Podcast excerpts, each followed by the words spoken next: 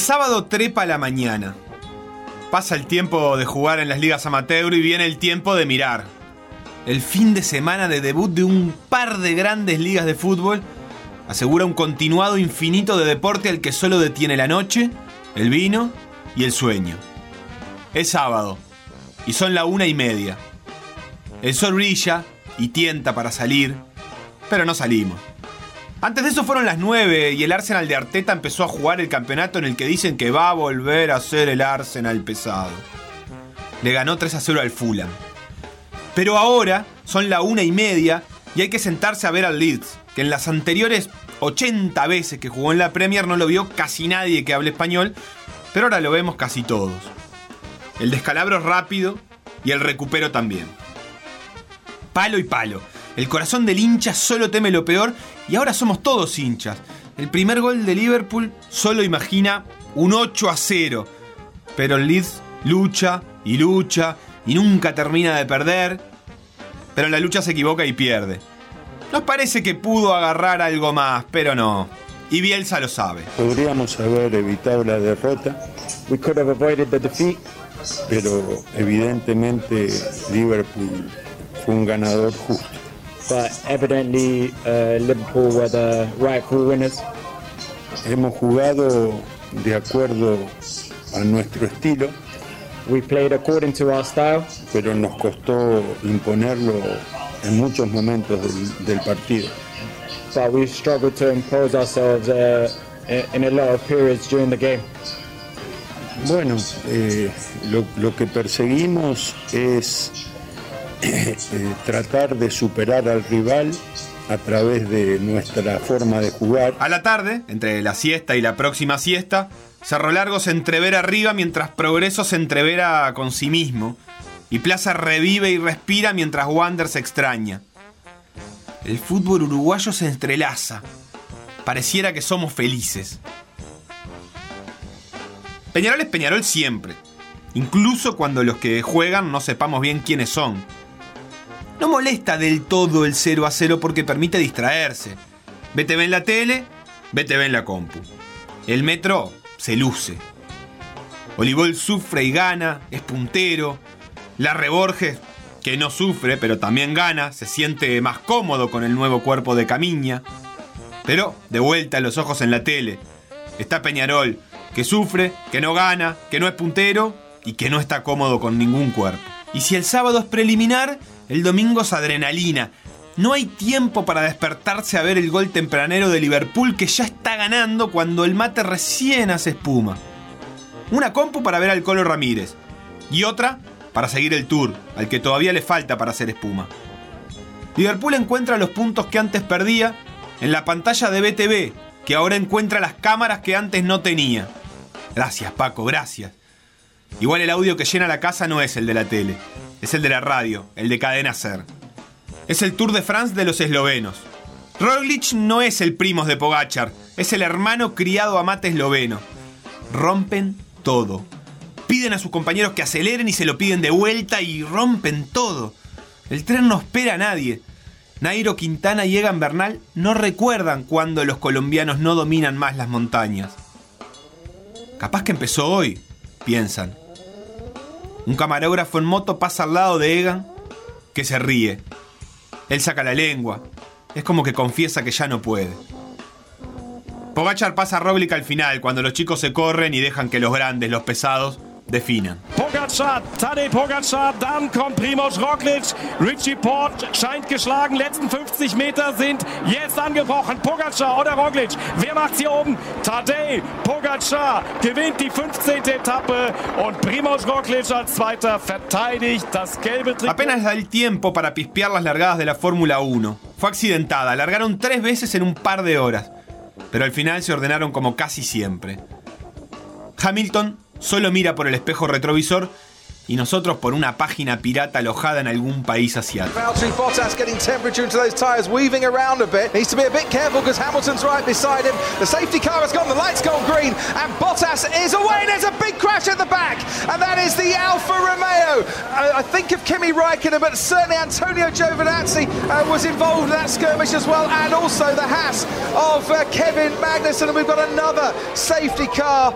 uh. Hamilton pide la copa y pide que pongan preso al policía que mató a Breonna Taylor. Lo tiene escrito en su remera, que está prohibida por protocolo. Y es el mejor momento que tiene la Fórmula 1 en este domingo que le da la bienvenida a la tarde. Signorelli dice que Campazo es el demonio. Y Santi Rodríguez le dice que sí, que es, que no hay vuelta. Ahora la pantalla es de Vera, que aunque es de Antel, está pasando los dos mejores equipos de España y capaz que de Europa. La final se la lleva el Real Madrid. 7-2-6-7 es el marcador final. Supercampeón de esta primera competición. Y ahora el MVP Movistar de la Supercopa Endesa para Facundo Campazo. Ya son 20 desde que llegó Pablo Lasso. Nadie, ningún otro club ha ganado tantas Supercopas como el Real Madrid que con esta ya tiene Además del demonio, Campazo es el MVP de la final y Real Madrid es el campeón justo a tiempo para reenganchar a rentistas. El renta presume de lindo pasto, aunque sea manufacturado, y de lindo juego, que también está hecho a mano, con mucho laburo. No presume de Olivera, al que vendió por dos palitos verdes a la Almería. Se fue a la misma costa mediterránea donde Maxi empieza haciendo goles. Qué buen balón ahí para Maxi que va a cruzar y el gol, gol,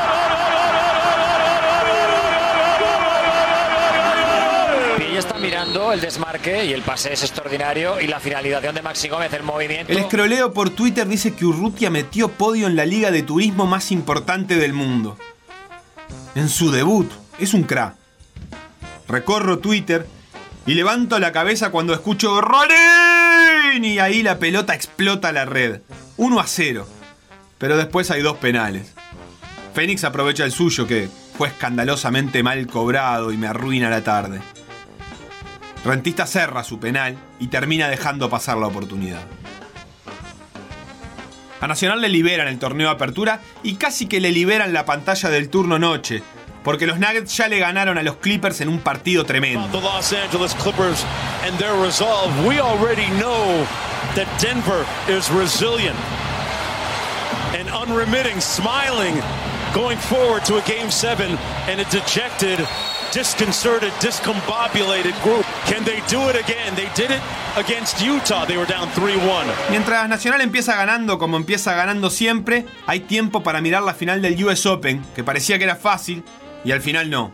Team perdía y perdía bien. Y ganó y ganó bien.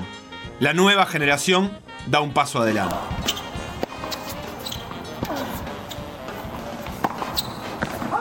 Game, second match, team. Three sets to two. 2-6, 4-6, 6-4, 6-3, 7-6. Rompan el protocolo, dense las manos, dense un abrazo. Grandes amigos, la nueva generación del tenis. Primer campeón de Grand Slam nacido en los 90. Dominic Thiem en 5 set tiebreak es el campeón del US Open. Qué increíble, qué emocionante. No pudo haber sido mejor partido que este. Primer austríaco que se corona campeón del US Open. Primer US Open que se define en un tiebreak en el quinto. Nacional lo termina ganando con el ritmo lento que le queda el domingo. Ahí viene con la pelota nacional, la lleva Rodríguez Peligro, dejan la puerta del área Vergesio y si pasa, pasó, pasó, pasó, gol. ¡Gol!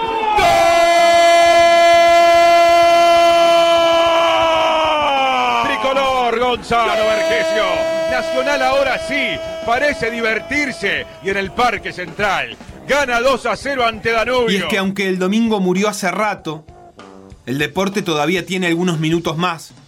Aunque de repente estrictamente estamos en lunes y empiezan un montón de partidos de la MLS y un precioso Dallas Rams en la NFL. Pero es tarde. Es mejor tratar de dormir, aunque no se pueda, aunque la cabeza diga que todavía no. Pero hay que dormir. Los lunes hay que laburar. Será la edición 656 de Por Decir Algo. Por decir algo, en vivo, hasta las 15, en M24.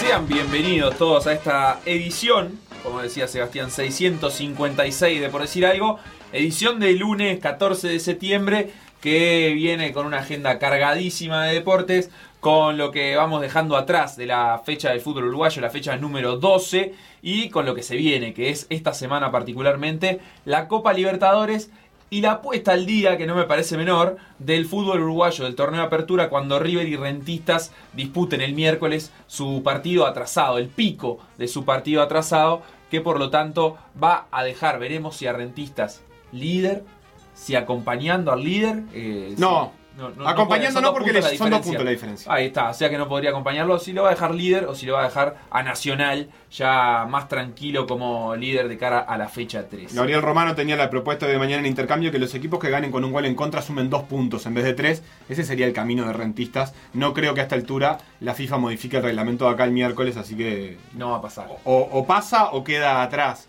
Eh, Facu, mirando para atrás, porque vos estás mirando para adelante, pero ya fin de semana cargadito de actividad. Para mí fue el primer fin de semana, no sé si el primero, pero creo que, que es el primero que se condensa en tanta actividad, como que venimos en un increscendo de, de actividad deportiva que este fin de semana tocó altos, yo diría que como no había tenido este año. Sí, yo te, te diría que en mi caso, el fin de semana pasado creo que dediqué más horas a la pantalla. Eh, Pero ahora sí hubo- sumaste grandes ligas europeas, eso no tuvimos. Lo que pasa es que a mí no me importa. Yo no miro fútbol de las ligas europeas, no me interesa. Capaz que miro la Champions, que me gusta, pero una fecha 1 de una liga que va a terminar el año que viene, no. ¿No te digo para ver el Leeds? Bueno, podría haber sido interesante ver algún partido. No, paso. La verdad es que paso. Eh, hay NBA y ya había. eh, hay... Hubo menos NBA. Porque Sí, hay más pero, cosas definidas. pero cosas decisivas, partido 7 el viernes, eh, los Nuggets que, que le vienen remando de atrás a los Clippers y ya pusieron la serie 3 a 3.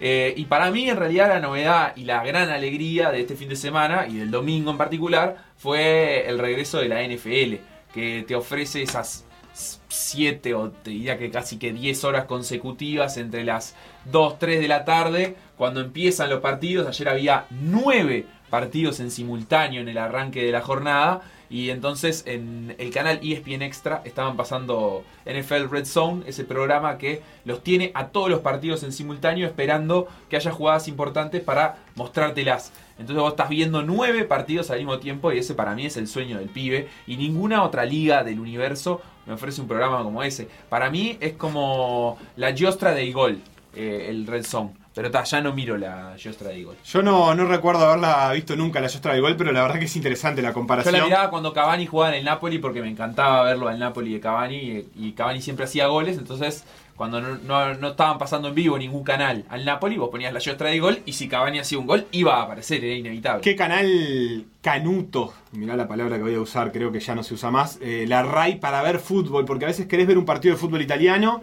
y de repente pasás por ESPN o por Fox, no aparece por ningún lado y por alguna razón la RAI sí lo está pasando, por alguna razón no, porque es la RAI, y, no está como en la sección deportes. Entonces a veces te olvidás, eh, me ha dado más de, más de una alegría la RAI. La verdad es que sí, una, más de una alegría y en este caso eh, yo he mudado esas tradiciones hacia tradiciones más gringas, pero mismo concepto, estar en todas las canchas y ver eh, todas las anotaciones. Además, hay que decir una cosa, el fútbol americano tiene más touchdowns que goles tiene el calcio italiano, por ejemplo.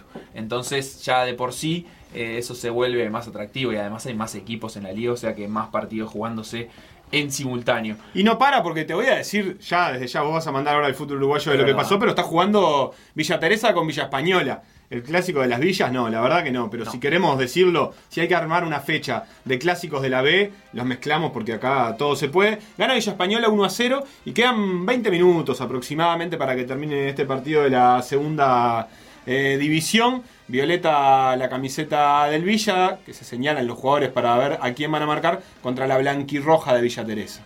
Así es, y bueno, como vos decías, eh, la agenda impone y la, la actividad de la fecha del fin de semana, tanto sábado como domingo, nos dejó un precioso show de hinchas de un campeonato uruguayo, de un torneo de apertura más que un campeonato uruguayo, que ya entra en su tramo final. Jugada la fecha 12, la mayoría de los partidos, eh, la mayoría de los equipos les quedan nada más que tres partidos por disputar, excepto Rentistas y River, que tienen uno más ahora entre semana. Si te parece, Seba, vamos a comenzar el repaso eh, de la fecha según los hinchas con los partidos del día sábado. Por decir algo. Por decir algo. Conducción. Conducción. Felipe Fernández, Sebastián Moreira y Facundo Castro. Producción y edición Conrado Hornos.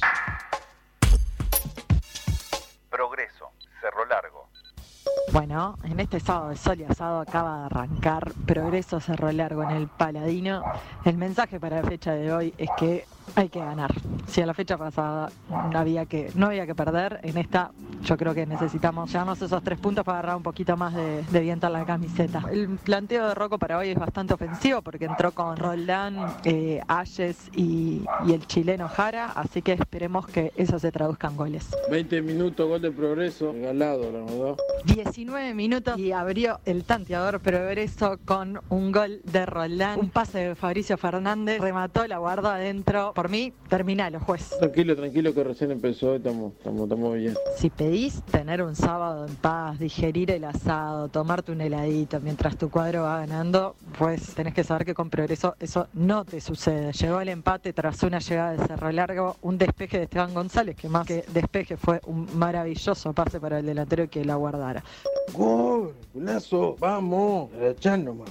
Está difícil porque cuánta marca que tiene Cerro Largo, es como que no, no hay espacio claro para llegar, eh, pero bueno, tampoco creo que este partido cierre con un 1 a 1. Por favor, déjame, hace, ya, ya me olvidé lo que es disfrutar de los tres puntos, que sea hoy. Golazo, muchachos, zapatazo. Tolero Borges.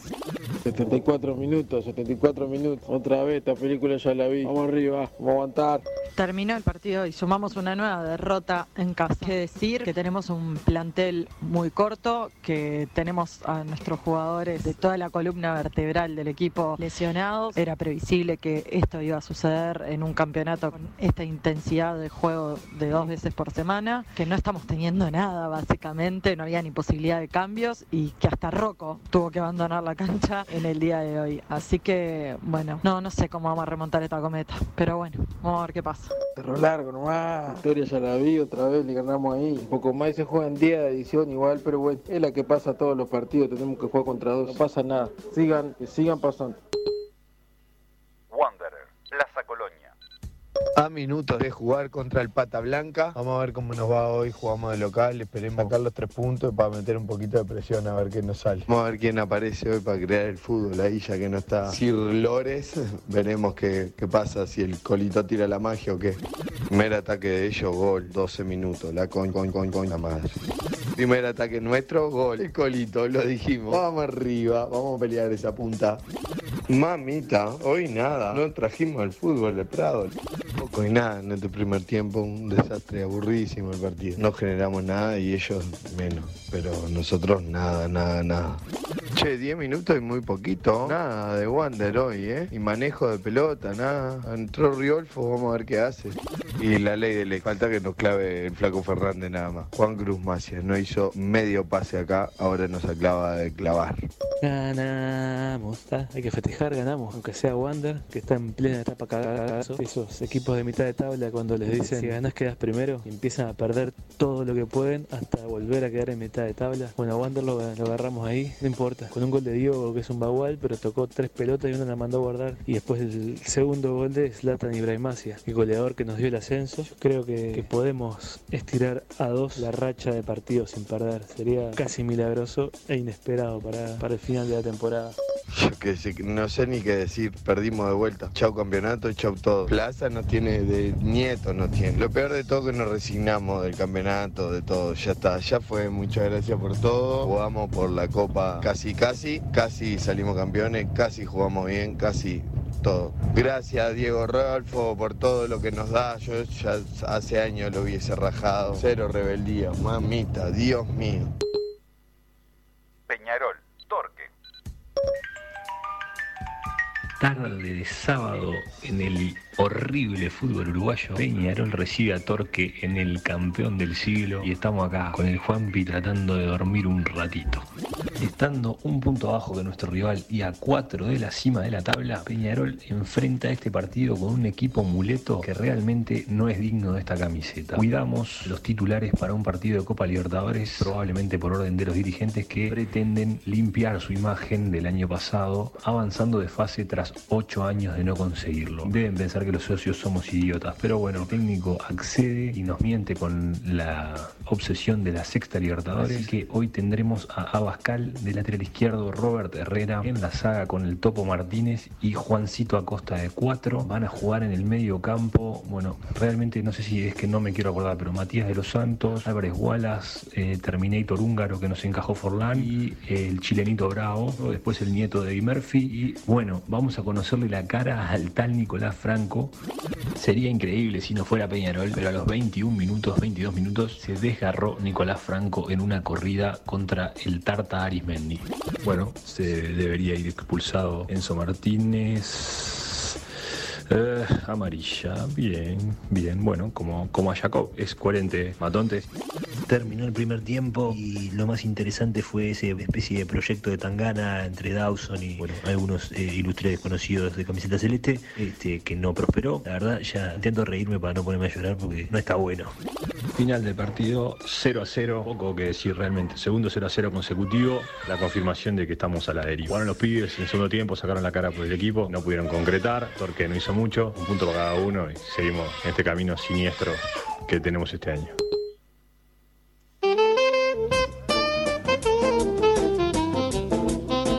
Eso era entonces lo que sucedía el día sábado con la victoria 2 a 1 de Cerro Largo sobre Progreso. Mismo resultado para la victoria de Plaza Colonia sobre Wanderers, también 2 a 1. Y Peñarol y Torque, que sin goles, eh, en un partido que obviamente se hizo bastante aburrido por, por esa falta de gol, pero además eh, por las cuestiones futbolísticas, ¿no? Eh, terminó 0 a 0 entonces ese encuentro entre Peñarol y Torque. Seba, ¿qué pudiste ver el, día sábado? Vi bastante, si querés, antes de meternos con Peñarol Torque, que estamos este, eh, recibiendo ahora a Santi Díaz, que estuvo en el campeón del siglo para ese partido, te comento algo de los otros. lo decía la hincha de progreso, este, y, y esta sensación de que hace rato que no se le da un partido.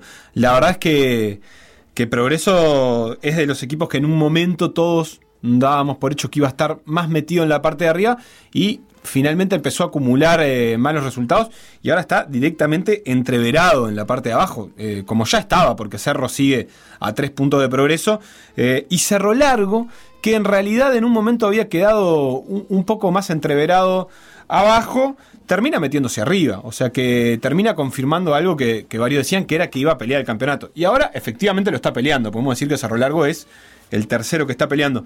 El, otro partido que me pareció súper interesante fue el de Wanderers y Plaza, también por razones similares. Es como que se empiezan a equilibrar los momentos de los equipos eh, y termina siendo una una mm, terminan acomodándose en la tabla lo que eran los rendimientos esperados. Yo creo que Wander no estaba jugando como para ser primero y después de aquel partido en el que le gana Peñarol, pierde tres al hilo, que lo terminan, me parece a mí, poniendo un lugar más justo de acuerdo a lo que es el, el año de Wander, que es un año irregular, es un buen año. Está cuarto en realidad, está a cuatro puntos de Nacional, está peleando ahí arriba, pero no estaba como, como para estar definiendo el, campeonato con antelación. Y le pasa lo contrario a Plaza, que había tenido varios partidos en los que no había podido ganar y que ahora sí, finalmente logra ganar y gana bien además. Este, es cierto que, que Wander terminó con nueve y a pesar de que eran nueve, este, Plaza no lo manejó bien, el cierre fue, fue bastante malo, terminó, mantuvo el plan de juego que era eh, mucho más directo de lo que pedía el momento en el que el rival tenía dos jugadores menos y por lo tanto tenía más espacios para aprovechar.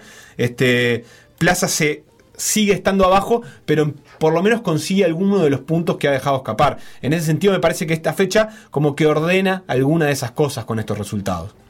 Bien, y para hablar de Peñarol y Torque, ese 0 a 0 que mencionabas vos recién, lo vamos a recibir ya en el estudio al señor Santiago Díaz, que estuvo en esa jornada en la noche del sábado en el campeón del siglo, esta vez en una cabina, ¿verdad, Santi? Sí, esta vez sí, menos, menos frío. Te voy a pedir que me subas un poquito más el, el retorno zurdo. Muchas gracias, muchas gracias. Estas cosas se hacen al aire y quedan preciosas. Sí. Bueno, ¿cómo andan? ¿Todo bien? Bien, ¿cómo estás vos, Santi? Bien, bien, bien. Eh, pasamos menos frío el otro día. Porque había una cabina y el fútbol se ve peor porque se ve mucho más arriba. Tiene. No, todo no se puede. tan- ¿Y no te gusta a vos el fútbol visto de arriba? De tan arriba no. O sea, es un noveno piso eso. Claro.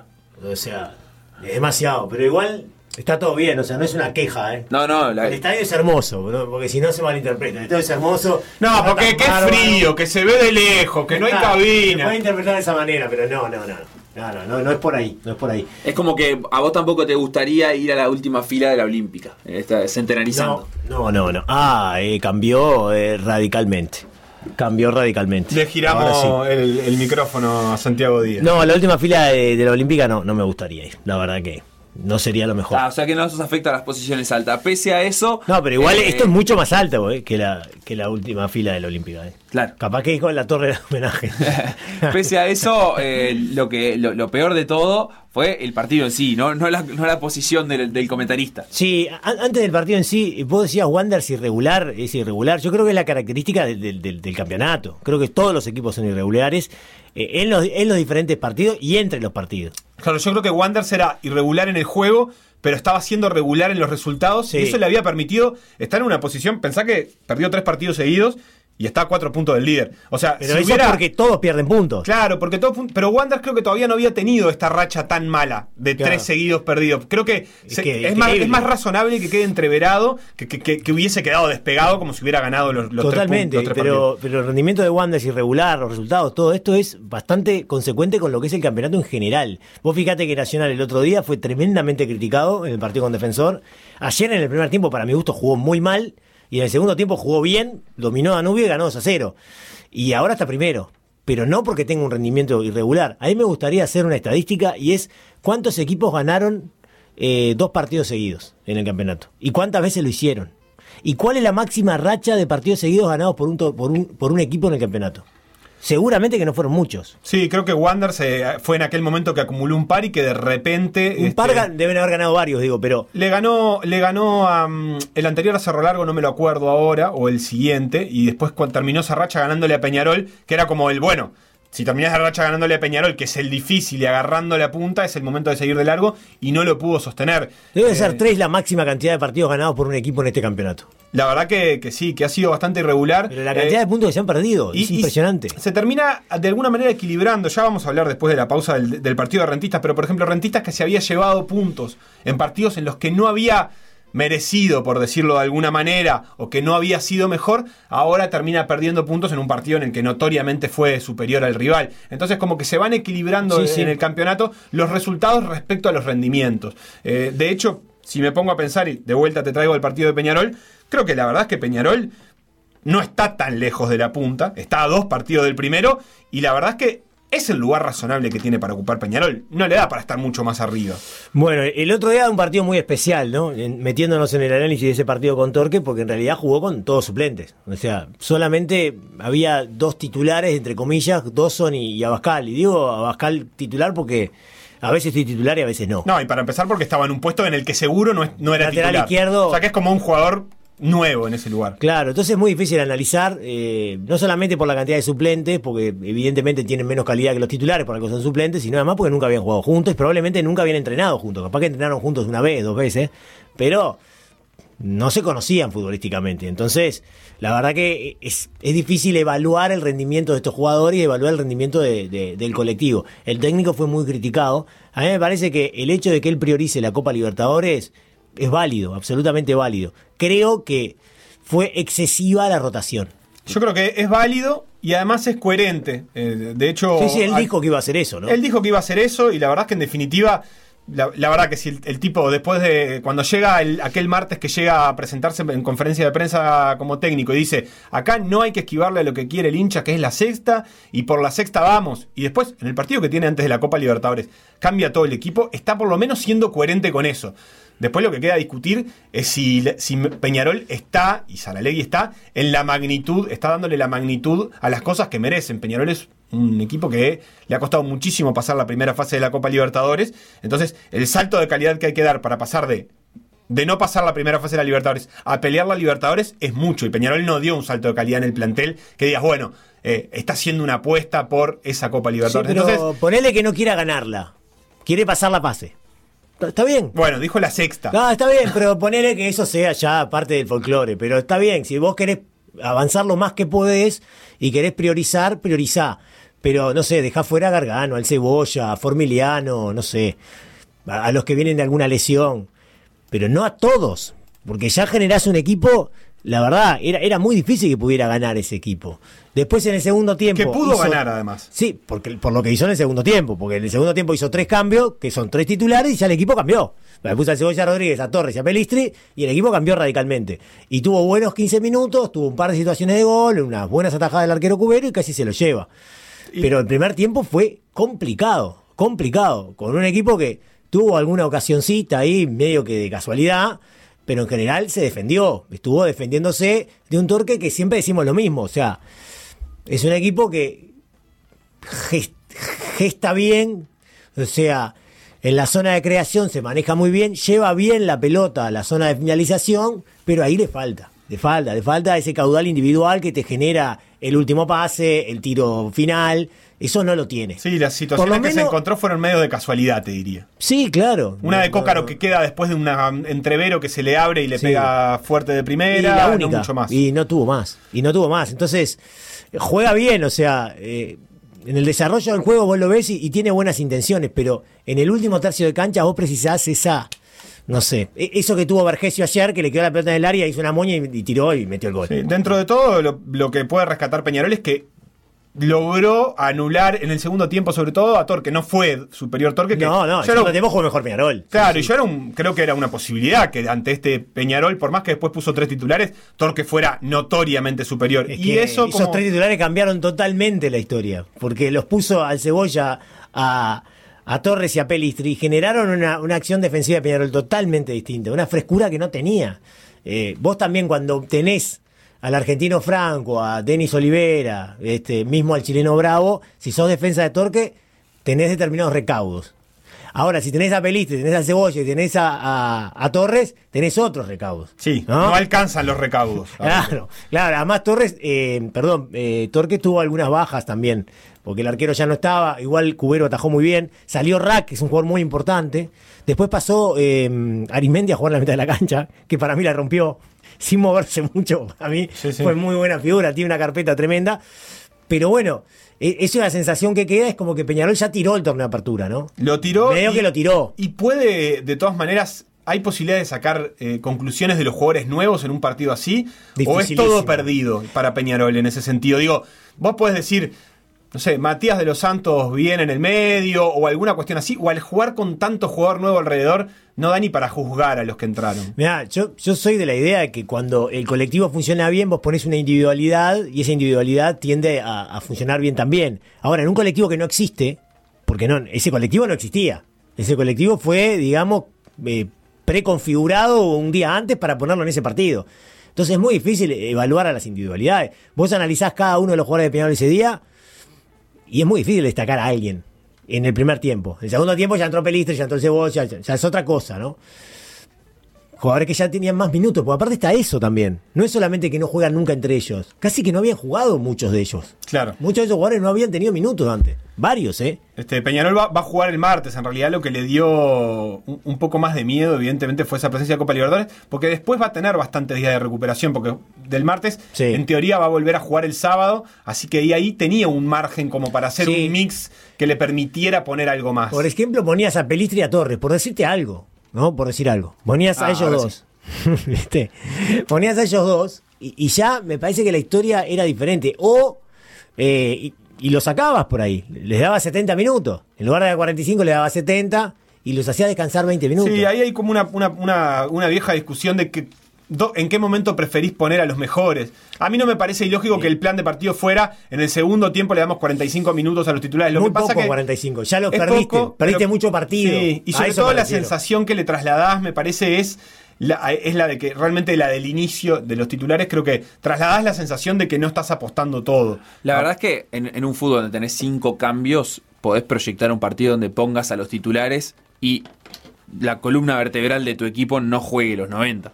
O sea, no es muy difícil pensarlo en un fútbol con cinco cambios. No nos tenemos que olvidar de eso tampoco, ¿no? O sea, ahora es mucho más fácil rotar un equipo teniendo cinco cambios a disposición que capaz que hasta hace un año no. no Sí, la mitad de los jugadores de cancha los podés cambiar. Lo, podés cambiar. Algún ¿no? día Sí, va, sí. va a dejar de, de primar esa lógica del torneo corto, porque yo siento que es un mal del fútbol uruguayo. Tanto para, por ejemplo, despedir un entrenador porque van siete fechas y está más o menos, y ay, se nos va el torneo corto, entonces lo echamos. Como para eh, evaluar este, este tema de las rotaciones. y- Ah, bueno, Peñarol ya tiró el torneo de apertura. Está, perfecto. Peñarol puede tirar el torneo de apertura a la basura, todo lo que quiera, pero en realidad de ahora en adelante, lo que va a estar tirando si, si pierde puntos es el anual. Es lo que te iba a decir. Y la anual Sí. es muchísimo más importante que el torneo de apertura. Entonces, yo, yo tengo esa, esa impresión de que así como el, el corto plazo eh, obliga a, tomar decisiones precipitadas a veces en echar un entrenador, en, eh, generar cierto nerviosismo dentro de un equipo porque no gana y porque un torneo corto se eleva, el, eh, nunca se toma en consideración la, la tabla anual, que es la verdaderamente importante, ¿no? Es esa tabla que cuando llegás al final no, te dan una copa por ser campeón del anual, nadie lo festeja, nadie aplaude, no sale en la tapa de los diarios, pero vos tenés un lugar en la final del uruguayo por esa tabla. Sí, no, es, es lo que te iba a decir, que no solamente tiró la apertura, sino que está hipotecando la, la tabla la tabla anual. Nacional ya le sacó eh, una diferencita, ¿no? Digo, pensando en estas tres Se- fechas, se- ¿no? perdón, Como si, si Peñarol se descansa y dice, no, la apertura ya lo perdimos, estos tres partidos los podemos jugar con suplentes para dedicarnos a la Libertadores. Perfecto, pero vos tenés que saber que ahí no, no te estás jugando la apertura, te estás jugando el campeonato uruguayo entero. Sí, se han descontado 10 puntos de, de- después en un clausura del anual, ¿no? Y además queda el intermedio, pero es cierto que vos estás hipotecando también la, la anual. Me da la sensación que la apertura, Saralegui ya cuando llegó dijo esto medio que lo perdimos, ¿no? Después del partido con River me parece que dijo esto ya lo perdimos. Si no, me parece que si hubiera estado más cabeza a cabeza, por más sexta, la ilusión y todo, me parece que ponía más titulares el otro día. Sí, es cierto No- que no si ganaba, suplentes. si ganaba quedaba a, a cuatro, digamos, de Nacional, que es bastante para la apertura, pero daba la sensación que podía tirar, podía hacer un arriesgue más, y en todo caso, si quedaba lejos, tenía el otro fin de semana para descansar, este, entre los dos partidos de Copa Libertadores, como Sí. que le quedaba una fecha más para intentarlo, me queda, me queda sensación, porque ahora la fecha que viene, ¿qué va a hacer? Y bueno, lo más posible es que haga una rotación muy similar a esta. En la fecha que viene, sí. eh, Porque digo, sí, sería lo coherente, ¿no? Porque tenés dos partidos de Copa Libertadores y decís, bueno, yo. Juegan el jueves ellos, ¿eh? Peñarol juega el jueves. Después. Sí. Martes y jueves. Claro, eh, y al revés Nacional. Nacional juega jueves y después el martes. Por, Por eso, eso- Nacional no juega el fin de semana. Peñarol juega el jueves, capaz que ahí, bueno, pone más, más titulares. Va a depender mucho de cómo le vaya también, ¿no? O sea, y, lo mismo, lo mismo va a suceder con la apreciación de los hinchas, que hoy lo están matando a Saralegui, pero donde llegue a ganar, donde llegue a ganar mañana va a ser, no sé, Guardiola, más o menos, por todo lo bueno que hizo, cómo rotó, cómo piensa en la serie. Pasa que la Copa Libertadores no la puede, ni ganando ni perdiendo, le va, le va a cambiar particularmente nada. Es decir, Va a quedar no en estar carrera, ni si gana- clasificado ni eliminado. Si pierde en Chile, está recontra en carrera. Y si gana en Chile, obviamente está más en carrera. Pero el otro, el otro jueves va a tener que jugar eh, todo, porque no, no, no es como Nacional, que Nacional, no sé, si gana en Avellaneda, la verdad que está dentro. De, Y sí, ya ganó todo y partido, si pierde, no sí. pasa absolutamente nada porque sigue estando muy bien posicionado. Peñarol en realidad todavía se está jugando esa, esa, esa Sí, porque Peñarol tiene uno y uno. ¿No? Nacional había ganado los dos. grupo. Nacional Claro. le había ganado los dos. Eh, Yo casi que me olvido de lo que pasó antes de la pandemia, pero fue, fue de esa manera. Eh, el técnico, bueno, toma sus decisiones, ¿viste? Siempre pasa, siempre pasa. Y los resultados van a ser los que determinen, ¿no? Si fueron buenas o fueron malas. Después nosotros tenemos que analizar cómo se dieron cada uno de los resultados, ¿no? Pero, pero en realidad lo que va a determinar su suerte es, es eso. Y lo que veo en el, el ámbito de Peñarol es una mala onda generalizada en, en torno a las decisiones que toma Saralegui, ¿no? O sea, como que hay mucha bronca en Peñarol. Hay mucha gente que quedó dolida por haber cesado a Forlán. No les gustó que trajeran a Saralegui. Y todo lo que hace Saralegui está todo mal. ¿no? Yo veo que hay una, una especie de mala onda que vamos a ver si la revierte o no Mario. Esa, esa, esa es la gran pregunta. Y mientras Villa Española acaba de cerrar el primer partido de la fecha en la B con victoria 1 a 0 sobre Villa Teresa y momentáneamente se sube al, primer lugar de la tabla de posiciones de, de la segunda división profesional, nosotros vamos a hacer la primera pausa del día de hoy y a la vuelta vamos a seguir con el repaso de los hinchas de todos los partidos del domingo y por supuesto con el análisis acompañado por Santiago Díaz. Instagram, Por decir algo web. Twitter, Por decir algo web. Facebook, Por decir algo. WhatsApp. 098-979-979.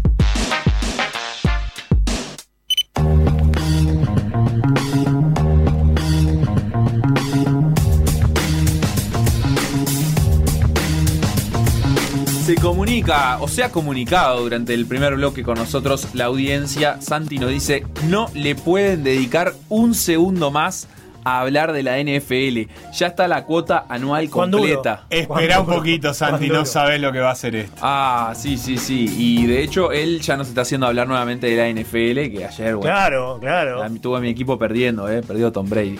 Eh, yo creí que íbamos a salir campeones, pero parece.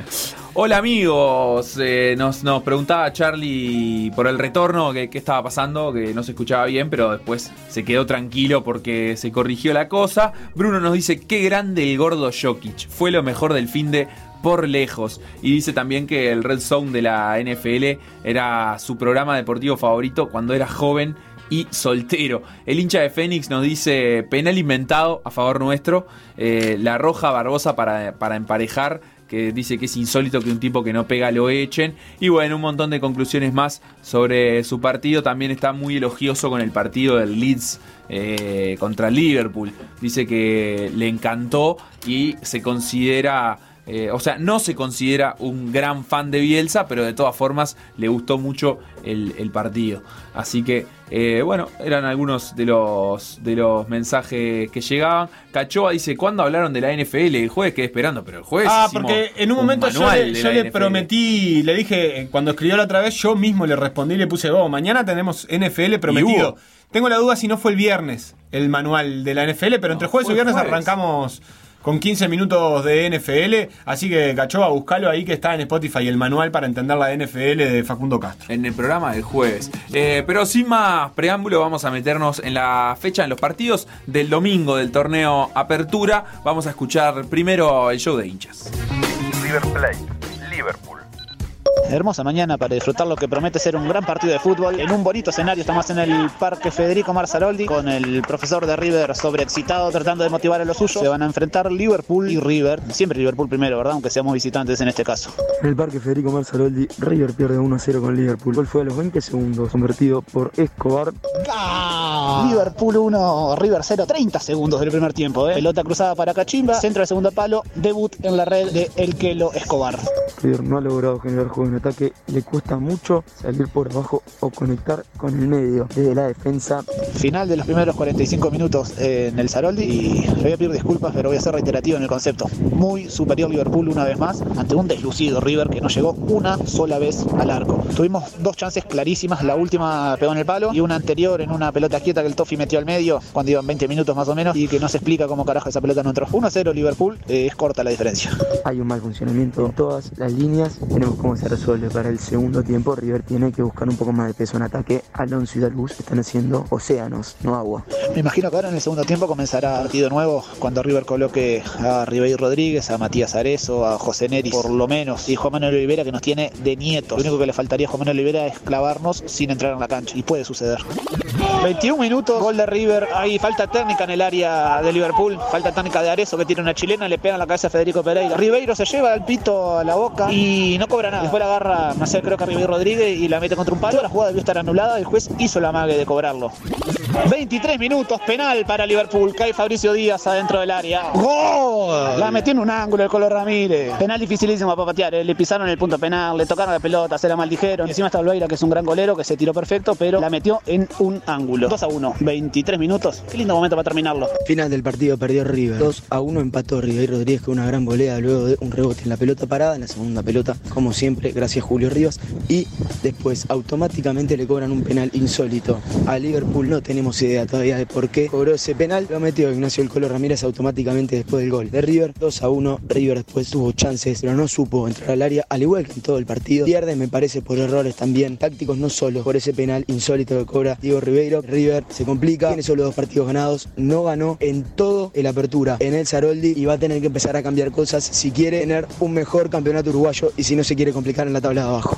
Terminó el partido, señoras y señores, ganó Liverpool y vuelve a ser noticia. Idéntico resultado que la fecha pasada, 2 a 1. Y es un partido, fue un partido para no sufrir, ¿eh? Si no fuera por nuestros, por nuestros antecedentes inmediatos y porque conocemos nuestras falencias, era un partido para no sufrir. Eh, muy poco de River, que jugó solamente los primeros 15 del segundo tiempo, digamos. Hasta ahí, hasta el gol de ellos. Enseguida vino el penal a favor de Liverpool y River deslucido. Sin ninguna idea, Liverpool cerró muy bien los espacios. eh, entró Juan Manuel Olivera y no nos clavó. Y ese es el punto más positivo que podemos sacar de este torneo Apertura. Boston River, Defensor Sporting. Una final, lo único que puedo decir. Hay que ganarle sí o sí, como sea, a Boston River. Lamentablemente estamos en zona del descenso, no hay ningún tipo de excusas. Si jugaron tan bien contra Nacional, creo que hoy debería hacer lo mismo y Defensor tranquilamente le debería ganar al equipo de Abreu. Bueno, van 20 minutos acá en el Estadio Centenario. Eh, lindo partido, por lo menos se está llegando a las áreas. El Boston parece que tuviese otras ganas de jugar hoy, así que bueno, vamos a ver, hemos un buen mediodía para el Boston. Primer tiempo aburrido, malo, espantoso. No se vio nada de Defensor, no se vio nada de, de Boston River. Defensor volvió a la normalidad porque lo que se vio con Nacional fue un espejismo. Terminó el primer tiempo en el Estadio Centenario, jugadas casi peligrosas para los dos lados. Me gustó el Boston, la verdad que por lo menos metimos ganas, llegamos al área, tiramos un par de centros ahí peligrosos, pero ta, nos faltó un poco la definición. Defensor tuvo un poco más la pelota capaz, pero no con tanto peligro. Facundo Rodríguez, bien, el primer tiempo. Tapia, bien, en el primer tiempo. Eh, Nico Freitas también. Gol de Boston River, error del arquero de defensor, defensor que bueno, obviamente se arrastra en la cancha, estamos jugando muy mal, el técnico que hace cualquier cambio, junta delanteros, es muy complicado, sí, realmente. Gol, gol del Boston. Facundo Rodríguez a los 15, 20 minutos, no sé cuánto va, el segundo tiempo. Bien el Boston, bien. Final del partido, defensor lo empató sobre el final, una pelota que le quedó muerta a Colombini en el área. Nos empatamos, pero no nos despegamos más de la parte baja del descenso. La verdad que se dan cuenta por mi tono de voz, estoy totalmente desmotivado con, con el equipo. Defensor me destruye la estabilidad mental. Es muy difícil así, eh, no se gana, se juega horrible, se junta delanteros, los cambios de fila fueron muy malos. Y bueno, vamos a ver si la semana que viene se le puede ganar a Deportivo Maldonado y poder seguir mejorando un poquito más. Terminó el partido en el estadio, la verdad que una calentura bárbara, un partido que estaba ganado. El juez nos adiciona 6 minutos, nos echa Facundo Rodríguez, capaz que bien, pero me parece que el primer tiempo ellos metieron dos planchas, dos planchas, era tarjeta, era para tarjeta y nos sacan amarilla a nosotros por, por tirar la pelotita lejos. Vamos arriba, la verdad que re caliente, re caliente, eran tres puntos, tres puntos para nosotros. Pero bueno, si jugamos los partidos así, tenemos más chances, más chances de ganar. Vamos arriba el Boston. Rentistas. Muy buenas tardes compañeros y audiencia de PDA. Letórico, aquí estamos de fútbol contaminado como en la vieja normalidad. Todavía falta el partido de las 3 de la tarde entre Rentistas y el Centro Atlético Fénix. Con la novedad de que juega Argachá y Esquetino en la titularidad. Partido difícil contra el puntero. 30 del primer tiempo. Me vino sueño. A veces me pego una siestita.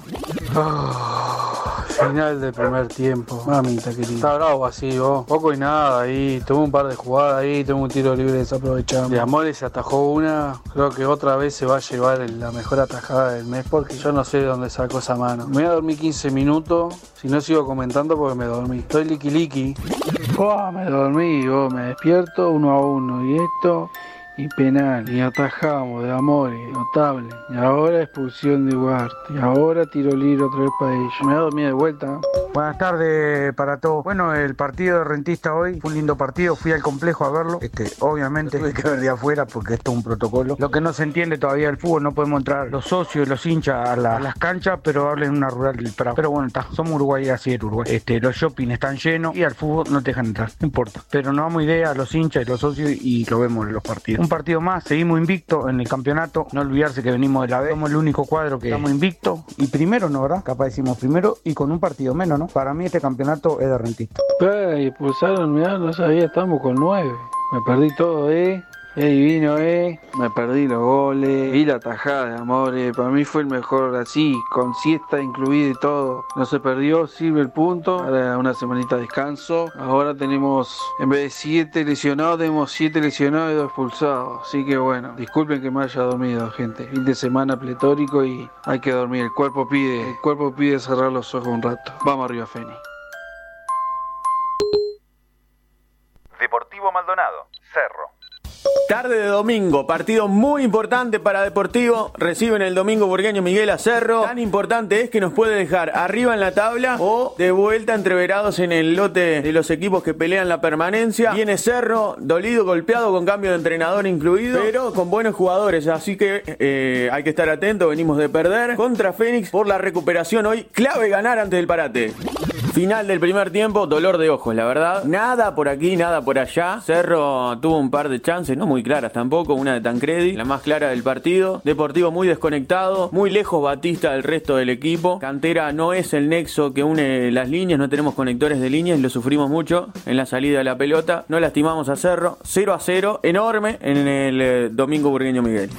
Gol de Deportivo, apareció Batista. Batista, sí, sí, sí, Batista. El mismísimo Batista. Para poner el 1 a 0 contra Cerro. Gran jugada, gran cambio del viejo de Mariano Bogliacchino. Para Maxi Cantera, pelota al medio de primera. Muy buena definición de Facundo Batista para poner el 1 a 0. Ahora aguantar estos 20 minutos. Había mejorado el equipo. A ver si podemos aguantar un triunfo clave, fundamental. Final en Maldonado, roto 1 a 0 ante el Deportivo Maldonado con gol de Facundo Batista. Bueno, un partido muy pobre, la verdad que muy pobre en cuanto al volumen de juego. Que metía el gol ganaba y así fue. Bueno, un cerro que no mostró nada de actitud en el día de hoy. Tuvo unas jugadas peligrosas, eran cuatro chances de gol claras que la verdad que Villar resolvió de muy mala manera, digamos, de forma muy infantil realmente. Y bueno, el equipo de Juan Jacinto Rodríguez no pudo repetir ni la victoria ni la actitud que mostró el otro día ante Boston River. Va a tener que mejorar muchísimo y está obligado, está obligado realmente a sumar porque realmente se está compromet- comprometiendo cada día más con la segunda división profesional. ¡Vamos! Ganó Deportivo, sí señor, final 1 a 0 con gol de Batista, ganó el equipo de Paladino, tranquilos en la tabla del descenso y prendiéndonos también en la parte alta de la tabla, pasamos a Peñarol con este triunfo, muy importante, la verdad, muy sufrido en el final, se vino con todo Cerro sin tener grandes chances de gol, pero bueno, con Bogosian arriba, había puesto a Franco López, un lote de gente, el técnico de Cerro, aguantamos bien, teniendo la pelota en los últimos minutos, otro triunfo importante, otro 1 a 0 en el burgueño Miguel para seguir soñando. Nacional, Danubio. Bueno, partido en el Parque Central otra vez, como arriba Danubio. Salimos de casa a ver a Nacional hace no sé cuántos meses que no tenía esta sensación. No vamos al estadio, sino a un asado con la barra de la gente del Atilio a ver este partido. Así que los comentarios del hincha de Nacional hoy van a ser compartidos y nada más que decir eh, que es una alegría enorme. Hoy el hincha de Nacional en modo pasión tricolor.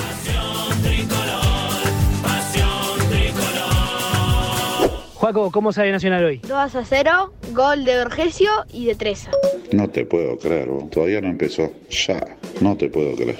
No empezó el partido y ya ganamos 1 a 0 Nacional nomás. Bien Danubio igual, me tiende metiendo. Bien Danubio. Bueno, le echaron a uno como debe ser. A llorar cuartito, bolso. La roja para Armando, haciéndolo mandado. Vamos arriba, eh. Nacional con 10, 28 minutos de primer tiempo.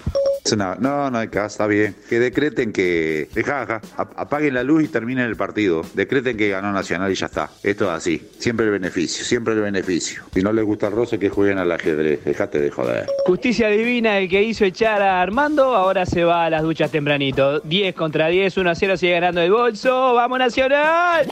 Luquita, ¿cómo viste el primer tiempo? Rústico primer tiempo, poco juego, agitado, Danubio más cerca de la B que nunca. Qué difícil va a estar este año. Qué difícil. De galera de bastón, el gol de Vergesio, mago, capitán, genio, ídolo, el atilio del siglo XXI, Vergesio nomás, Nacional 2, Danubio 0. Final del partido. Una lágrima más para Danubio. Vamos arriba. Vamos arriba. Y Nacional tiene a Vergesio este que está intratable y ligar tan mal en la primera jugada ya, ¿qué va a hacer?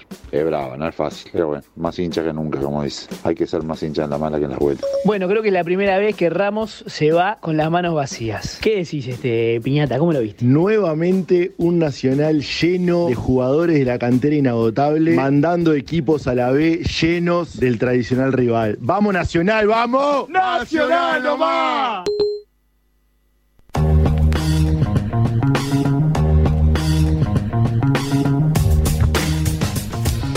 Y entonces el domingo hubo cuatro, no, cuatro no, cinco partidos. El 2 a 1 de Liverpool sobre River Plate.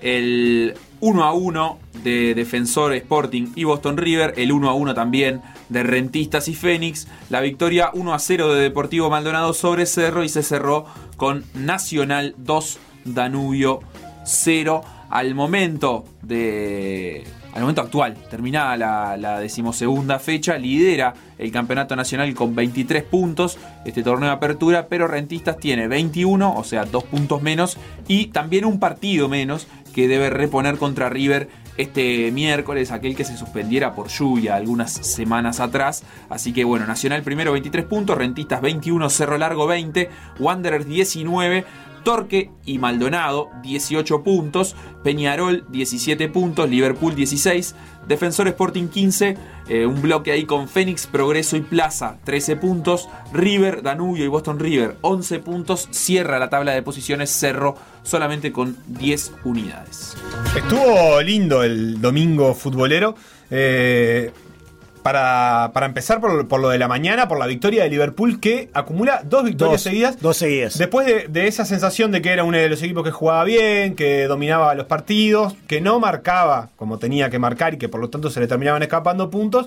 Y después de aquel partido con Peñarol termina ganando dos seguidos que lo ponen también en el lugar más o menos razonable en el que tiene que estar, que es en la mitad de la tabla. Juega bien, pero marca más o menos. Ataca bien, defiende más o menos. Y eso este, le, le termina permitiendo estar entreverado en la mitad de la tabla. Cuando a, atacar bien le sume defender bien, va a estar más arriba. Sí, y además tiene muchísimos juveniles y muchas bajas de jugadores importantes, ¿no? Ya la mencionamos cuando jugó con Peñarol. Eh, y ahora, bueno, consiguió dos victorias que le da mucho aire, porque había perdido tres partidos consecutivos. Sabemos que Palma es un hombre resultadista y bueno, eh, era, era peligroso para, para Román Cuello haber perdido tres partidos consecutivos. Le da mucho aire al equipo, por supuesto. Y a los jugadores, y a los jugadores que son muy jóvenes y que necesitan también afianzarse con victorias. Claro, el Colo decía, que es nuestro hincha, decía en algún momento del de, uno de los partidos, el último partido que sé, con Peñarol o el anterior, decía, estoy totalmente a favor de este proyecto, estamos sacando jugadores que nos van a quedar para mucho tiempo, etcétera, etcétera. El peligro es quemarlos ahora, porque si vos pones cinco pibes y pierden siete partidos seguidos y terminan último, después es difícil volver a insistir con esos mismos jugadores. Y aparte ganó dos partidos importantes entre rivales difíciles, ¿no? Porque Danubio venía en ese momento muy bien, ¿te acordás que había ganado dos partidos consecutivos, después empató con Defensor y ahí fue cuando perdió con Liverpool. Y River también, o sea, es, no está bien en la tabla, pero de vez en cuando consigue resultados. Venía de empatar la Peñarol. Sí, River es, un equipo duro. Es uno de los equipos que tiene menos puntos de lo que me parece que que merece porque ha hecho buenos partidos, pero está. Y es durísimo. Penúltimo. Marcan mucho. Tiene la oportunidad ahora, tiene un partido menos, capaz que. Le gana a Rentista, que puede ser perfectamente, porque una de las cosas características fundamentales del campeonato es que cualquiera le gana a cualquiera. O prácticamente cualquiera le gana a cualquiera. Salvo defensor. Y bueno, pero hasta defensor. ¿Y dónde está en la tabla de defensor? defensor? A Nacional le pegó un paseo en el segundo tiempo tremendo y, y se comió cinco con Fénix para que te hagas una idea del disparate que es el campeonato, ¿no? Sí, sí. Y después cuando vas contra Boston River y decís, bueno, ahora le va a ganar a Boston River, le terminó empatando en la hora y medio que de casualidad, medio que de cazuela. Y aún así está entreverado en la mitad de la tabla de defensor. Si vos lo ves en la tabla de defensor, no parece tan acuciante la situación. Después ves la tabla del descenso y entendés por qué hay tanta preocupación en, tiendas violetas, ¿no? Claro, defensor este, no, no pudo desempate. Y el otro que partió interesante también es el de Rentistas con Fénix, porque Rentistas tenía la chance de seguir puntero, de, guardarse esa, esa carta extra del partido con River para, para ver si podía estirar la ventaja, pero se le fue un partido que realmente jugó bastante mejor, sobre todo el segundo tiempo, lo dominó, Fénix terminó con 9 en, en un partido, rentistas con 10, es justo decirlo, en un partido que tuvo un arbitraje complicado. sí, un partido polémico, claro. Este, sí, la verdad es que cobró uno de los penales más insólitos que yo he visto en claro mi que vida. Ni, siquiera es polémico el penal ese, ni siquiera es polémico. Vos lo ves y lo ves y lo ves y lo ves y no sabés ni siquiera qué fue lo que cobró. Se le, evidentemente vio algo que, nosotros no vimos y que en la tele no se ve y que seguramente él cuando vea, vea la jugada, que ya la debe haber visto, debe decir, no, no puedo creer, no sé qué vi. Evidentemente vio algún tipo de empujón o vio que el jugador de, rentistas que viene de atrás lo carga demasiado con el cuerpo. La verdad que ese penal fue la chance de gol que tuvo Fénix. Y Rentistas después termina errando un penal cuando tenía para ponerse 2 a 1 y quedar nuevamente como líder. Me pareció súper interesante eh, escuchar el sonido ambiente de cancha porque Capucho habla y habla mucho. Y Carrasco habla y habla mucho. Y fue como ver dos cosas totalmente distintas. Capucho le llegaba a decir a Franco, por ejemplo, le decía, si te si la perdés me estoy equivocando yo, le decía. Una cuestión de darle confianza. El que se equivoca soy yo, le decía Capucho. Poniéndole vos, vos jugá. Este, esto Sí, esto sí, somos sí. todos. Y como un, un montón de mensajes de ese estilo. Y lo que se escuchaba al lado Carrasco eran Era totalmente diferente. totalmente distinto. Lamentos cada vez que Fénix perdía la pelota, tipo, uff, Qué bárbaro. Otra qué vez. bárbaro. Este, no hacen lo que les digo. Y la verdad que fue súper interesante desde ese lugar y lo que propuso también cada uno. Pero bueno, a Rentista se le fue un partido que la verdad que es increíble que lo dejaba como líder. Y lo dejaba como líder con un partido de menos, ¿no? Eh, hubiera sido importante para Rentista. Igual, eh, más allá de, de eso, Rentista está cumpliendo con creces su objetivo, que es sumar y estabilizarse en primera, que es el objetivo de cualquier equipo que, que viene de la B, o sea. Y que pierde un jugador importante, del que se Cristiano habló Olivera, poco. sí, pero se fue sí. Cristiano Olivera que si Peñarol o Nacional pierden un jugador así en este momento del campeonato, eh, casi que es un escándalo. Si Nacional vende a Vergesio ahora, por ejemplo, los hinchas Nacional los querrían matar. Eh, cuando Peñarol desarmó el año pasado su equipo también, Cristiano Olivera es eso en rentistas. Es Sí, sí, el mejor jugador ofensivo del equipo, ¿no? Como Juan Manuel Gutiérrez, que no sé si es el mejor, pero es un jugador muy importante en Danubio, que también se fue y ya ayer no jugó, ¿no? Es una pena porque creo que este, para, para rentistas y, para- y también para él en el sentido de que es mucho aprendizaje definir un campeonato con rentistas. Si te quedas cuatro o cinco fechas más, tenés mucho para aprender. No, no, no todas las veces, eh, no todo el tiempo tenés oportunidad de definir un campeonato en cuatro fechas con un equipo como rentistas contra Nacional con todo lo que eso implica. Es un crecimiento para él también que se lo pierde. Sí, sin duda. Y, y lo otro que eh, estoy pensando cada vez con más fuerza es que para los equipos chicos eh, es muy complicado porque los equipos europeos están empezando a comprar a los jugadores mucho más jóvenes, a los 18 años, porque en realidad lo que quieren hacer es terminarlos de formar ellos. Y como los compran más jóvenes, los, los compran más baratos. Y entonces recaudás menos. Es muy difícil, esto va a aumentar muchísimo la brecha entre los ricos y los pobres, porque los pobres no pueden mantener a los jugadores y apenas tienen una chance de venderlos, los venden. Y con el agregado que en el caso de las sociedades anónimas deportivas, que tienen un fin de lucro detrás del del club, cuando ven una oportunidad como esta, en la que van a entrar 2 millones de dólares, termina de cerrar la ecuación Sí. del club. No, es, cierto que a, cualquier club le viene bien esa plata, 2 millones de dólares es un montón, pero lo cierto es que eh, a, a veces el objetivo de la SAD es, pasa más justamente por ese rédito económico, porque son representantes de- disfrazados de dirigentes muchas veces, entonces sí o sí aprovechan esa oportunidad y lo deportivo queda aún más en un segundo plano. Sí, y los que no son SAD también, porque tienen unas urgencias económicas tremendas y, te ofrecen 2 millones de dólares y lo tenés que vender, no tenés otra alternativa. Y además el chiquilín quiere que lo vendas y el jugador que no quiere estar ahí se transforma en un problema. ¿no? Entonces, la verdad, para aquellos equipos que puedan mantener a los jugadores un poco más, que tengan otra espalda, por ejemplo en Uruguay, Nacional y Peñarol, es otra cosa, porque ya los vendés un poquito más caros, ¿no? Como hizo Peñarol con Brian Rodríguez o con Darwin Núñez, que también los vendió muy jóvenes. Pero tanto Gutiérrez como eh, Cristian Olivera tenían 18, tienen 18 años.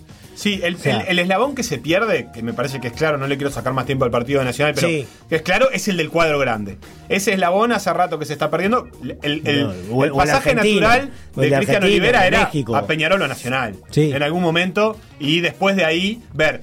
Yo no estoy tan seguro si es malo para el jugador eso, porque a veces los, los grandes te pican un poco. Y eh, vas a Peñarol y si en cuatro partidos no rendís, estás Sí, frito. sí, yo no y me ya refiero al jugador, yo me, yo me refiero al club, al club formador, ¿no? Eh, Tenés un problema porque te los compran más baratos, los disfrutás menos. Bueno, pero rentistas a Peñarol no le iba a sacar 2 millones de dólares por Olivera ni a Nacional. no, o sea que en ese sentido te los compran más baratos de lo que venden y Nacional, pero mucho más caro de lo que vos se lo venderías a otro. Sí, sí, en ese a sentido. Quilmes no sí. se lo vendés a 2 Sí, millones. en el caso de Rentista sí, pero por ejemplo, otros equipos que no le venden tanto a Nacional de Peñarol, como Liverpool, Danubio, Defensor, es un lío, ¿no? Eh, es, es un problema. Se les, se, les, se les va a complicar, porque aparte, ni bien reciben una oferta y tienen 18 años, se quieren ir. Porque eh, los hemos convencido a esos jugadores que si tienen 18, 19 y ya no se fueron, es prácticamente que se han estancado. es que funciona así, ¿no? Y es bravo, es complicado. Santi, Nacional 2, Danubio 0. Sí, dos tiempos muy diferentes. Eh, para mí en el primer tiempo jugó bastante mejor Danubio.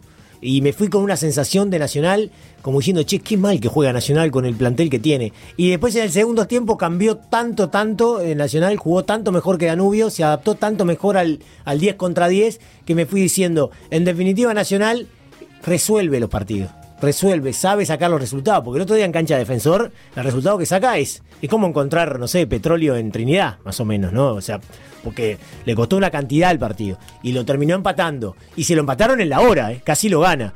Y ayer, que en el primer tiempo volvió a jugar muy mal, se fue ese primer tiempo ganando. ¿no? Y en el segundo tiempo, la verdad, eh, fue muy buen partido nacional. Y yo creo que acá también hay un mérito de Munúa porque no se apuró a hacer los cambios, puso a Trecha de lateral derecho. ¿Te acordás que empezó a calentar el Zorrito Suárez para, para Cuando entrar? echaron a Armando Méndez. Cuando echaron a Méndez y no lo hizo el cambio. Y puso a Trecha y le funcionó muy bien. Porque Trecha defensivamente no tuvo grandes problemas y ofensivamente aportó mucho porque tiene mucho aire. Corre, corre como un animal ese chico. Tiene pinta de haber sido una decisión del momento, aparte de decir, ocupaste este, este espacio mientras preparo el cambio y de repente Después, van pasando no, los dejalo. minutos y decís, Sí. "No, quédate ahí, capaz que Estás está bien. Y yo no sé cuántas veces había jugado de lateral, pero, pero lo hizo bien. Eh, creo que en algunos amistosos de pretemporada lo habían probado de lateral, Mirá por lo vos. que leí después, porque Mirá, alguna eso yo no gente. sabía. yo tampoco sabía, pero como que había probado en esa función en algunos amistosos, más Jugó allá de que bien. no era la natural. Jugó bien. eh, tiene mucho aire. Y para un lateral que tiene que hacer toda la banda, eso es muy importante. No definió bien, ¿no? Porque subió varias veces y los centros eh, no fueron buenos. Tuvo un tiro al arco, ¿te acordás que estaba solo y la tiró por arriba? Pero también es bravo llegar. Este, a, a zona de definición después de haber corrido tanto y definir bien. En una Sí, posición a la que no está acostumbrado también. Es cierto que cuando pasen los partidos, si no le suma eso, eh, va a empezar a ser criticado. Por porque supuesto, es por algo que le pasa a Piquerés, por ejemplo, que al principio era pintoresco, pero después cuando son tres partidos seguidos que llega arriba y define mal, eh, te empezás a calentar y no lo querés, Sí. no lo querés ver más ahí. Sí, hay, que verlo en esa posición más a menudo, pero yo creo que se adaptó bien y no que más un cambio, ¿verdad? No que más un cambio en eso. Que y, mantuvo- y pudo que- mantener a Castro, que probablemente era el que iba a salir. Lo mantuvo a Castro, armó Jugó línea de cuatro, jugó bien, jugador experiente que te da una mano. Y el equipo eh, se, se adaptó muy bien al 10 contra 10.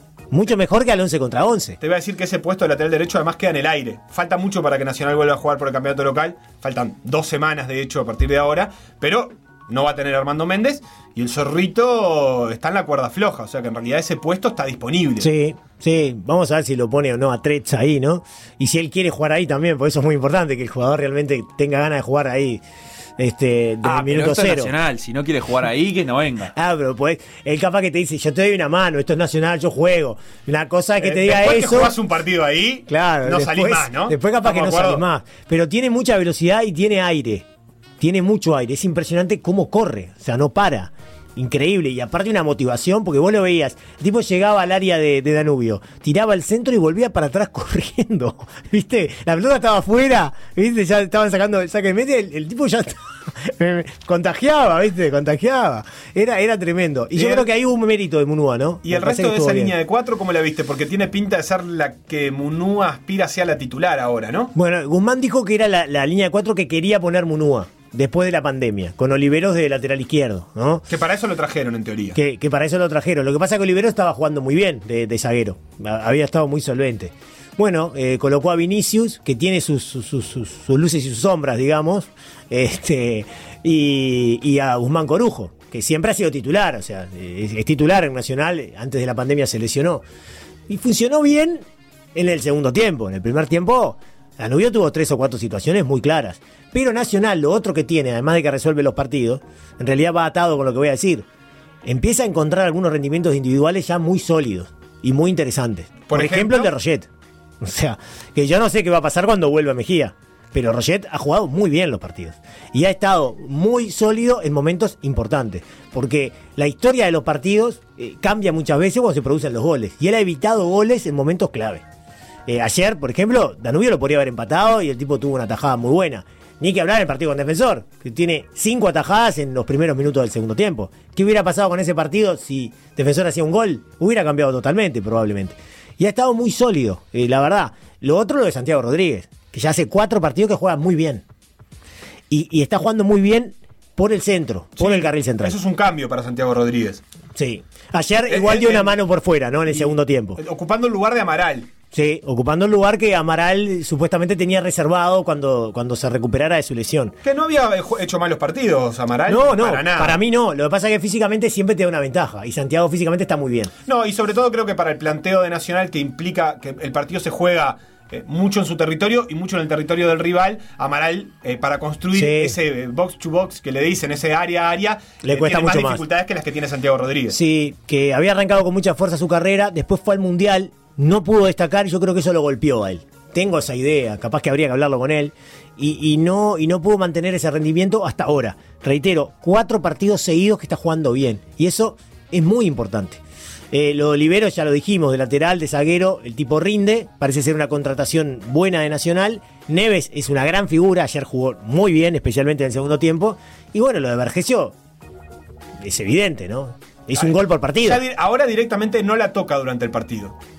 Te- Y- te- pero hace un gol. Hace un gol. Sin tocarla. Hubo un momento que lo único que pasaba con Nacional era Vergesio bajando pelotas de cabeza, fajándose con gente. Ahora Vergesio la toca menos, me parece. Sí. Y le piden Sí, sí. menos ese laburo, pero mantiene su cuota de gol. El de ayer, el del otro día con Defensor.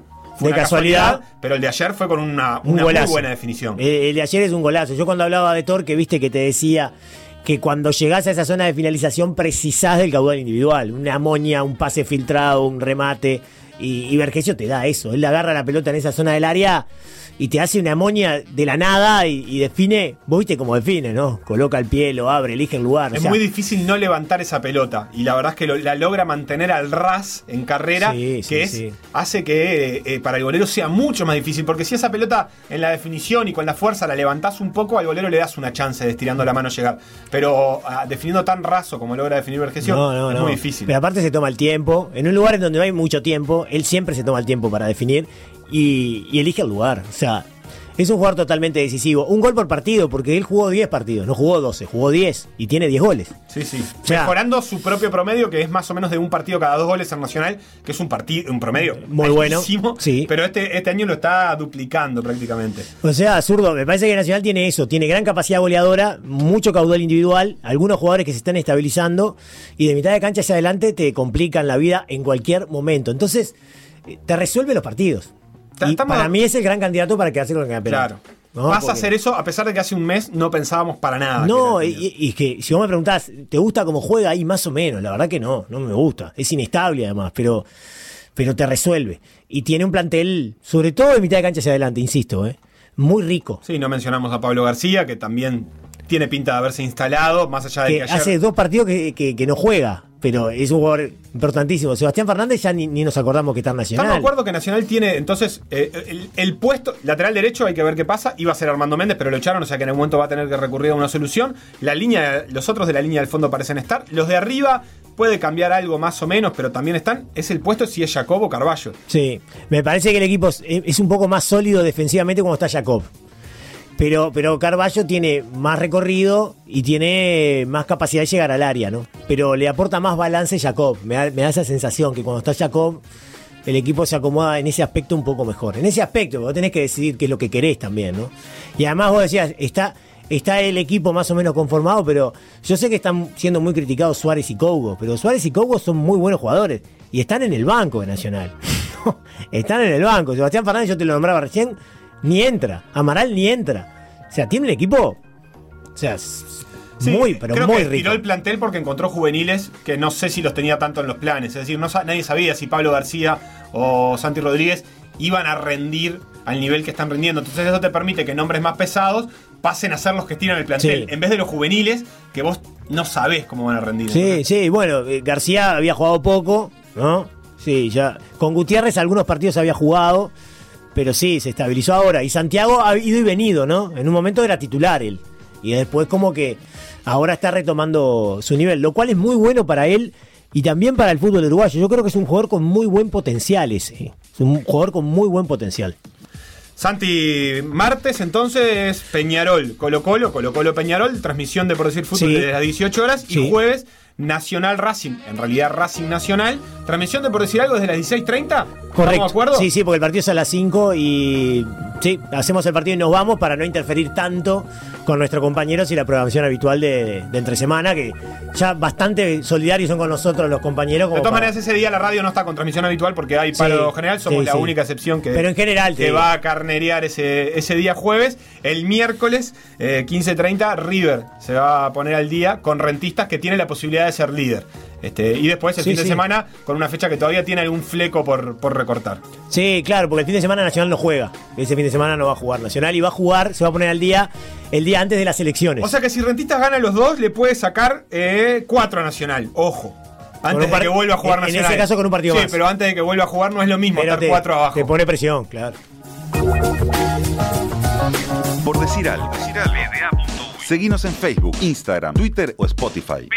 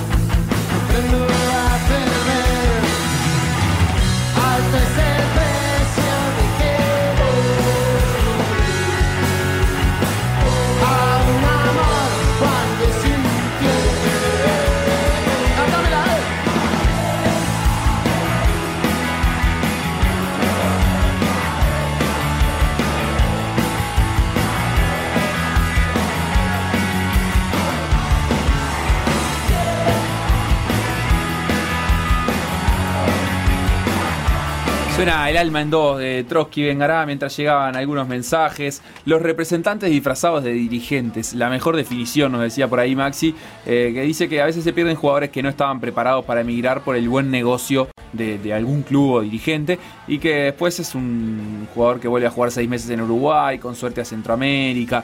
Que, que ir a Europa es muy lindo, que marea cualquiera, pero que bueno, puede tener otro tipo de, de consecuencias también después. La brecha de compra de jugadores germinados en instituciones de fútbol humildes, vendidas a corporaciones disfrazadas de equipo de fútbol, es como luchar contra Goliath, dice el Fernandino. Sí, realmente no hay. Creo que no hay una receta en, el en términos de transferencia. Hay jugadores que se han ido muy jóvenes y les ha ido muy bien.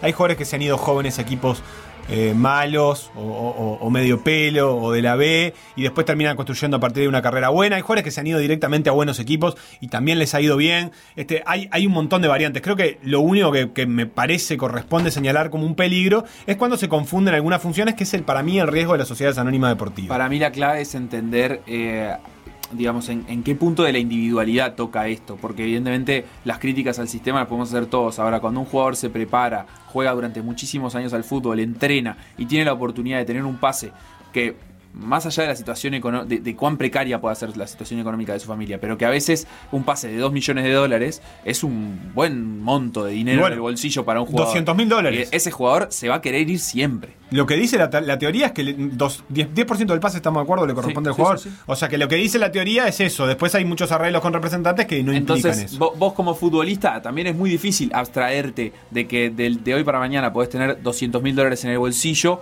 no importa si después jugás bien o mal, es el dinero que vas a cobrar en ese momento, cuando sabés que si no accedes a una venta así, en seis meses puedes estar lesionado y con la carrera comprometida. O sea, el fútbol es así, y las, esas condiciones y ese elemento como de, de estimulación funciona como una presión para el individuo también de querer irse cuanto antes. Eh, yo creo que eso es lo que más termina primando. Sí, si alguien le garantizara al jugador eh, que, que va a cobrar ese dinero igual, porque ya tuvo ofertas, bueno, entonces capaz que tomaría una decisión distinta pensando en, priorizar de otra manera el, el aspecto deportivo de su carrera. Eh, la verdad es que eso es la única, me parece, solución viable para ese tipo de cuestiones es cuando exceden a lo individual, que es lo que estás diciendo vos, digamos, cuando la cuestión no pasa por la decisión del jugador, sino que vos tenés, por ejemplo, una liga que dice que hasta determinada edad, o una federación, o una, una FIFA, o lo que sea, que dice, hasta determinada edad no se pueden dar determinados pases, o hasta determinada edad, eh, o hasta determinada cantidad de partidos en primera, bueno, se van generando condiciones. De hecho, hay ligas que lo hacen, la liga inglesa, por ejemplo, no permite contratar jugadores extranjeros si no cumplen determinados requisitos, es decir, que tengan una trascendencia internacional, este, etcétera. No, le- no tiene un permiso de trabajo. ¿Eso por qué? Y bueno, también en parte es para no tapar jugadores locales con cualquier jugador extranjero. No, no es, por supuesto, el caso de lo que estamos hablando, pero a veces esas cosas tienen que superar, para poder cuidar eso, hay que superar el nombre propio. Vos no le puedes pedir a Olivera que sea él el que define esa situación. Minuto noticioso antes de despedirnos de este programa. Hoy a las 19.15 Tabaré Colón y a las 21.30 Verdirrojo Cordón abriendo la octava fecha del Metro. Metro que lideran hasta el momento Olivol Mundial y Urupán con seis partidos ganados y solamente uno perdido en la NBA. Hoy no habrá básquetbol porque ayer eh, los Denver Nuggets vencieron 111 a 98 a los Clippers y el séptimo partido de esa serie que vienen forzando los Nuggets de atrás porque perdían 3 a 1 se va a jugar recién el martes cuando también empiecen las finales de la conferencia este entre Boston y Miami en el Tour de France. Hoy hay día de descanso. El líder eh, en la general después del fin de semana sigue siendo Primo Roglic y su principal retador a 40 segundos sigue siendo su compatriota, el esloveno Tadej Pogachar que bueno, a partir de mañana entrarán en la última semana del tour que va a recorrer los Alpes y que va a tener puertos de montaña para definir la carrera eh, y el domingo cuando lleguen a París ver quién viste esa malla amarilla. Eh, por hoy es todo. Vamos a volver con muchas más noticias, mucha más información deportiva. Mañana, en Por Decir Algo, ahora es el turno de todo por la misma.